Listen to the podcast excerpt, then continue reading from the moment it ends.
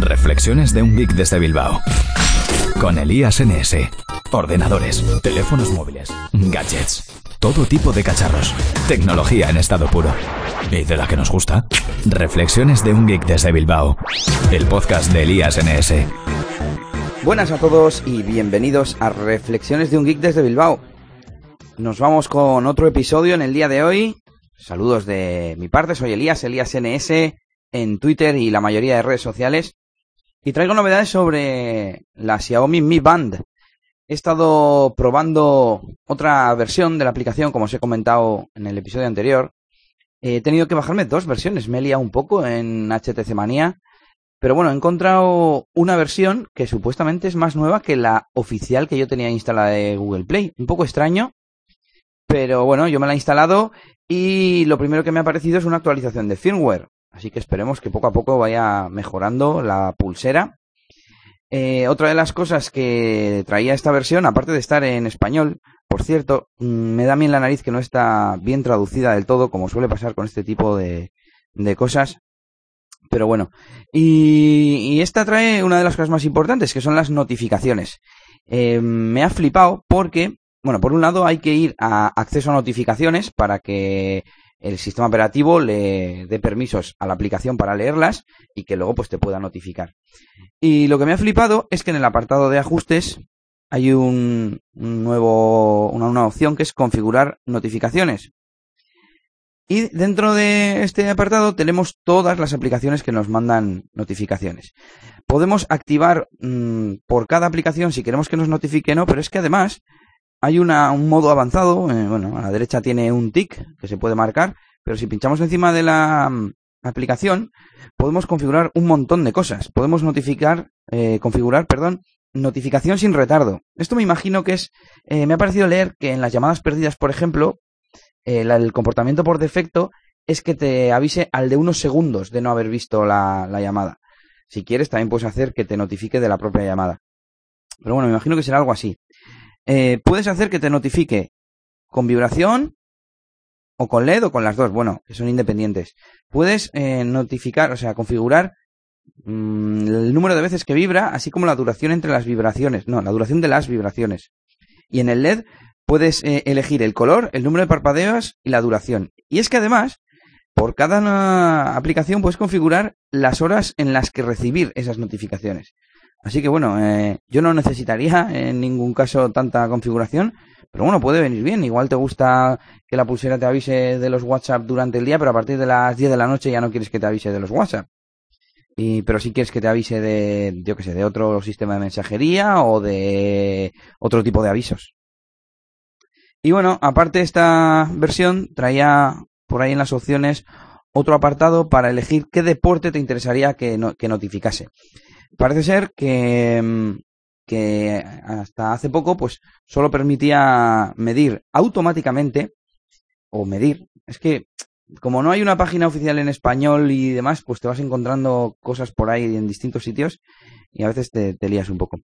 Pero bueno, en ajustes de laboratorio, que lo han llamado, tenemos saltar a la comba, puedes empezar ese deporte, abdominales, y luego bueno, hay un apartado de conexión que en, en inglés se llamaba eh, BLE Broadcast. BLE es Bluetooth Low Energy, el Bluetooth, la versión 4 con la que se comunican este tipo de dispositivos, wearables, eh, que no consume energía, o bueno, que consume poca energía. Y no he entendido muy bien para qué funcionaba. Es como para que depende que en qué momento esté siempre conectado. No sé, porque yo en el momento que tengo la, pulsera cerca está conectado y me cuenta los pasos en tiempo real, así que no entiendo muy bien. Y bueno, lo que comentaba, que en los ajustes, estoy buscándolo pero no lo encuentro, había un apartado para elegir como qué deporte quieres que es el siguiente que, que permitiese monitorizar, ¿no? No lo encuentro, así que, bueno, voy a seguir. Eh, una cosa interesante, que en inglés se llamaba eh, run assist o run como que te ayudaban en la carrera, ¿no? Pues aquí en castellano se llama mejorar precisión y lo que se hace es abrir una especie de runkeeper o de runtastic. Se abre un mapa, un GPS eh, y puedes pues empezar una carrera. A ver, le doy a inicio, deslizar a la derecha para pausar. Bueno, 6 segundos. A ver. Y al dar a pausar podemos reanudar o parar. Yo lo voy a parar. No se ha desplazado aún, ¿está seguro de cancelarlo? Sí. Y bueno, pues esas son las novedades que he conseguido gracias a, a esta nueva aplicación. También he estado haciendo pruebas, al parecer, para que te notifique del progreso mediante los tres LEDs que tiene la pulsera. Hay que inclinarlo, al igual que en los dispositivos Android Wear, hay que levantar así la muñeca y que coja cierta inclinación y entonces se activa la pantalla. Pues aquí es un poco lo mismo, pero no todavía no he sido capaz de detectar cuál es el patrón. Es como levantarlo y dejarlo un poco girado hacia la derecha en, lugar de tener la pulsera, digamos, recta en posición vertical y también un poco inclinado como a 45 grados del suelo. Pero ahora mismo lo estoy probando y no soy capaz de hacer que se encienda, así que no sé si es algún fallo de los sensores, del firmware o, que no estoy dando yo en el clavo. Y bueno, eh, aparte de esto, os quiero hablar del premio que le han dado, el premio de diseño al Apple Watch. Como sabéis o como sabréis, y si no os lo cuento, el próximo lunes 9 hay Keynote de Apple y en teoría es para presentar el Apple Watch. También se dice que quizás presenten el MacBook Air de 12 pulgadas. Y este smartwatch pues ha sido agraciado con un premio y la gente está diciendo pues, si, si se lo merece o no por estar, porque todavía no ha salido a la venta, si es normal, si tiene sentido o no, si están de acuerdo o no. Y bueno, pues yo digo, voy a buscar la noticia a ver qué, qué dicen, ¿no? Entonces la primera que me ha salido ha sido de Apple Esfera y hay que decir que ha sido eh, un premio en el International Forum y no dicen lo que es. Eh, que ha recibido el premio ha recibido un premio If Gold Award. Dice que ha sido el wearable de Apple ha sido definido por el jurado como un icono. De los 1.624 productos reconocidos, solo 64 han sido galardonados con la distinción Gold, siendo el Apple Watch uno de los dos únicos dispositivos eh, de telecomunicaciones. Con lo cual, es algo así como que de los 1.664 eh, tenían la distinción Gold que es, pues no sé, que eran los mejores en su ramo, los mejores en, no se sabe muy bien, porque ni siquiera se sabe cuál es ese International Forum. Y, y bueno, encima, eh, la única frase que destacan es, la idea de mezclar materiales clásicos como el cuero y el metal con tecnología punta hacen del Apple Watch un accesorio único en diseño. Pues perdón, pero creo que muchos eh, relojes tienen correas intercambiables y te ofrecen la opción de tener una correa de cuero desde el Pebble a algún modelo de Android Wear y no sé si algún otro que sea más desconocido, seguro que lo, que lo cumple. Así que bueno, me parece un poco ridículo eh, el bombo que se le está dando. El premio pues, me parece muy bien, a pesar de que esa frase no, no me dice nada, porque creo que el, Apple Watch no sería el único. Y, y bueno, pues eh, mi opinión, creo que, que un producto no haya salido a la venta que, es una de las circunstancias que más están dando bombo, no tiene nada de especial para que le den a un producto un premio de diseño. Primero que la gente que da premios tiene acceso a los productos antes de que salgan. Segundo, que aunque solo sea por fotos, por patentes o por muchos otros factores, es posible dar un premio de diseño. El diseño, además, no solamente es estética. El diseño es em, adaptar tomar decisiones y no sé cómo decir, eh, enfocar eh, la creación de algo para que cumpla unos requisitos, como puedan ser funcionales o estéticos también.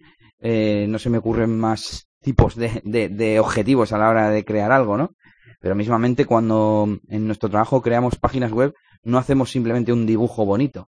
Pensamos en un montón de cosas, pensamos en arquitectura de la información, pensamos en usabilidad, pensamos incluso en SEO, pensamos en muchas cosas que, que luego plasmamos en el diseño, ¿no? Entonces, en, en un producto, pues es, es, igual, es igual, más de lo mismo. Tienes que pensar eh, cómo va a ser la interfaz, cómo va a ser eh, el peso, dónde lo va a llevar la gente, con qué ropa, con qué todo, para pensar eh, en un buen diseño, en, en mismamente en materiales. Tienes que decidir los materiales que vas a utilizar no solo en que sean bonitos, sino en que cumplan unos requisitos como puedan ser durabilidad, eh, peso, eh, temas electrostáticos, pues que no te dé calambre o yo qué sé, ¿no? Y bueno, eh, si a mí me parece feo bonito, creo que lo dije, mm, no me parece especialmente bonito. me parece una mezcla, como han dicho por ahí, entre un producto tecnológico y un producto clásico de diseño, en plan reloj. Lo cual no me ha gustado y esto me llevaría a otro tema que, me, que comentaré quizás en otro episodio futuro, y es el diseño de los smartwatch. ¿Por qué todo el mundo está tan obsesionado con que un smartwatch tenga un diseño de reloj tradicional? Parece ser que si haces eh, un diseño más tecnológico, más futurista, no, no está bien, ¿no? No es bonito. Eh, obviamente, para gustos los colores y cada uno que se compre el que quiera, pero los smartphones no tienen eh, forma del teléfono de hace 20 años, ¿verdad? Porque cumple con otros requisitos, con otras eh, necesidades.